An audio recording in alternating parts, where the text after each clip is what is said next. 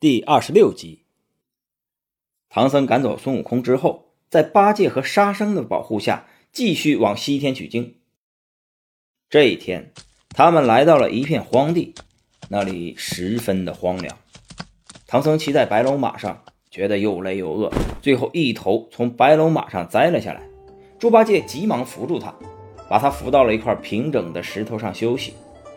沙和尚得知唐僧这是饿的。不由得想起孙悟空在的时候，唐僧什么时候受过这种罪呀？唐僧坐在石头上休息，然后叫八戒前去化缘。猪八戒应了一声，前去化缘。可是走了十几里路，也没有碰到一个人。放眼望去，一片的荒芜，什么野果子都没有。猪八戒是又急又累，见到有一块草地，想着先休息一下，再去找吃的。就躺在草地上睡起觉来，谁知道这一躺下就睡熟了。唐僧等了好久，见八戒还没有回来，有些焦急。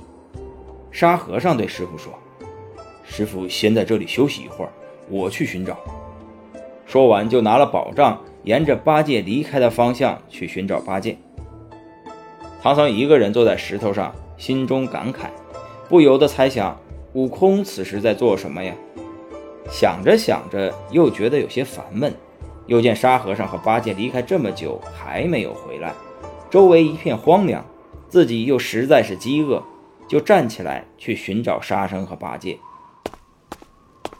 唐僧慢慢走出林子，听见林子里不知道从何处传来乌鸦的叫声，心中十分的害怕。突然间，他觉得自己脚下有什么动静，吓了一跳。低头一看，原来是一只小狐狸。正松一口气的时候，又见到对面山上盘着一条大蟒蛇，吓得他急忙跑出林子。忽然间，唐僧见南面不远处有一座宝塔，唐僧想，有塔必有庙啊，不妨过去看看。这样想着，唐僧慢慢的向宝塔走去。走近一看，却发现那到处是悬崖峭壁，那宝塔看着离得近。却在对面的悬崖之上。唐僧四处看了看，没有发现索道一类的东西，只好绕路过去。唐僧边走边想，一不留神，脚下突然一软，掉进了一个洞里。唐僧掉进去之后，发现前面不远处有一个石床，石床上躺着一个人。他走近一看，原来是一个妖怪。唐僧正要转身离开，那妖怪跳将起来，把唐僧打晕了。旁边的一个小妖怪跑到唐僧面前，仔细查看了一下，扭头就给那个妖怪报喜：“恭喜大王，这个是东土大唐派往西天取经的和尚，你可不要让他跑喽。”那黄袍怪举起火把一看，果然是唐僧，大喜过望，让妖怪们摆上宴席，要庆祝一番。妖怪们答应了。正在庆祝的时候，突然间有小妖怪禀报说：“夫人来了。”那夫人原是一个凡人，心地善良，只是因为一些缘故，才和那妖怪做了夫妻。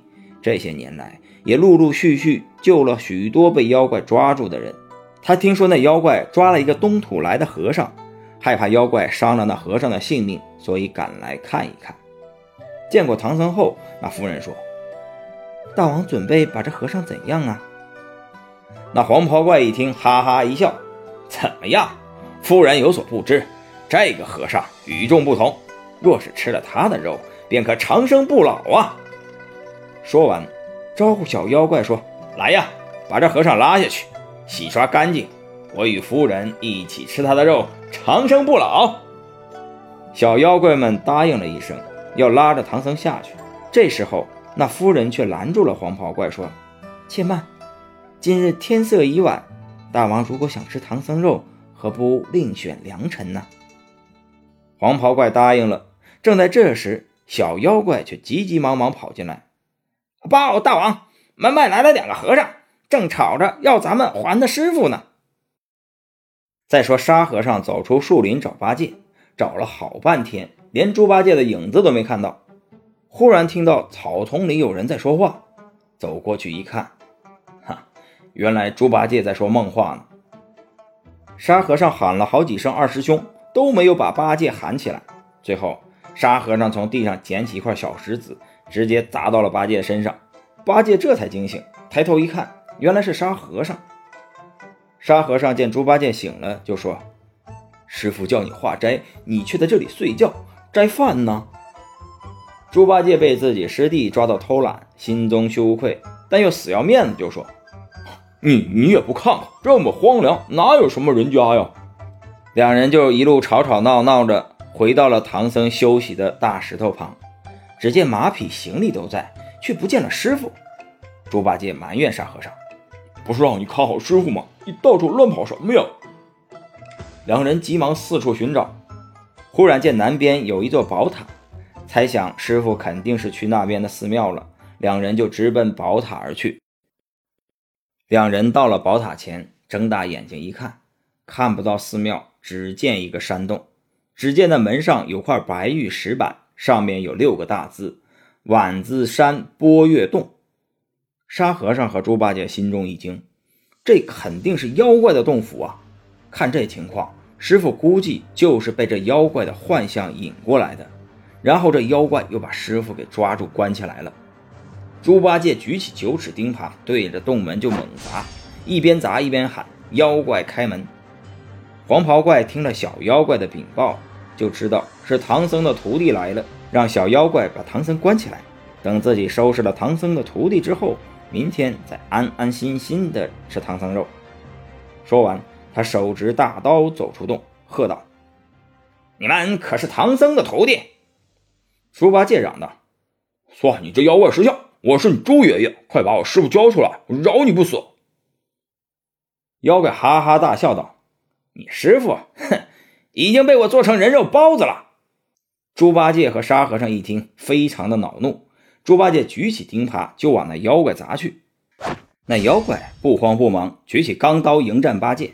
猪八戒渐渐招架不住，沙和尚见了，忙丢下行李上前助战。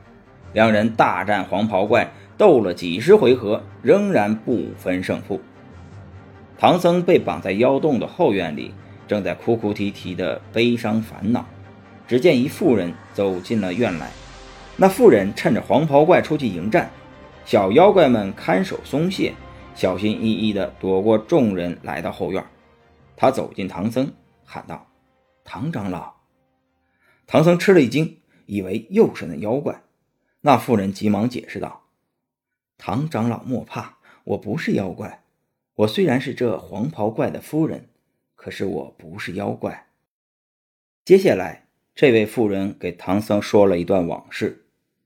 原来，从这个妖怪洞往西走百余里，有一个宝象国。这位妇人原是宝象国的公主，名叫百花羞。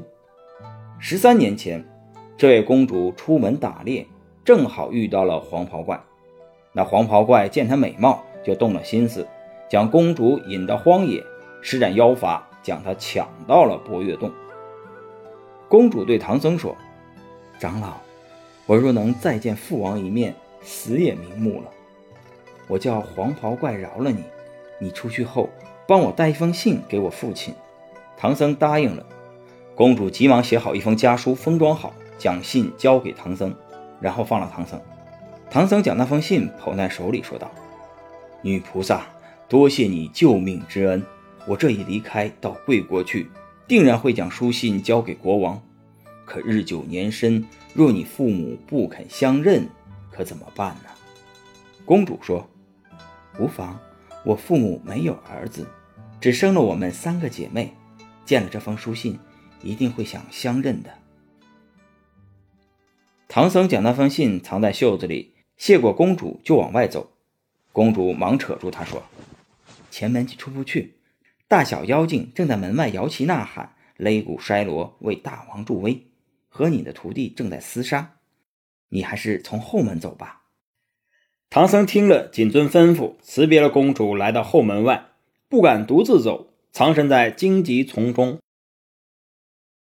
再说洞门外，那黄袍怪正和沙和尚和八戒在半空中厮杀，忽然听到公主叫他，他就无心恋战，忙回到洞府。搀着公主问何事，公主说：“我刚才小睡，梦见一金甲神人前来向我索愿，黄袍怪问：“你许过什么愿？”公主骗黄袍怪说：“我小时候在宫中曾许下过一个心愿，如果能招个好驸马，我就上名山布施斋僧。自从和你成亲后，夫妻恩爱十三年了，一直没有还愿，所以神人前来向我索愿。长此下去，只怕神人降罪于我，我性命不保啊！刚刚我在后院看见一个和尚，就把他放了，算是还了心愿。”大王看在我的薄面上，就饶了那和尚吧。黄袍怪说：“放个和尚，小事一桩。可是你不吃唐僧肉，怎么能长生不老，与我白头偕老呢？”公主说：“可是吃了唐僧肉，恐怕会惹恼神灵，到时候只怕我立时会丧命的。”黄袍怪思量再三，就同意了，出去对八戒和沙和尚说：“我不是怕你们啊。”只是看在我夫人的面子上饶了你们，快到后山去找你们师傅吧。如果再来扰乱我的地盘，我绝不轻饶。说完就回洞去了。公主谢过黄袍怪，又准备了饭菜，和黄袍怪同饮起来。八戒和沙和尚忙到后山找到师傅，三人急忙离开了黄袍怪的地盘，按着公主指的方向，一路小行夜宿。几天后。来到了宝象国，本集播讲完毕，感谢您的收听。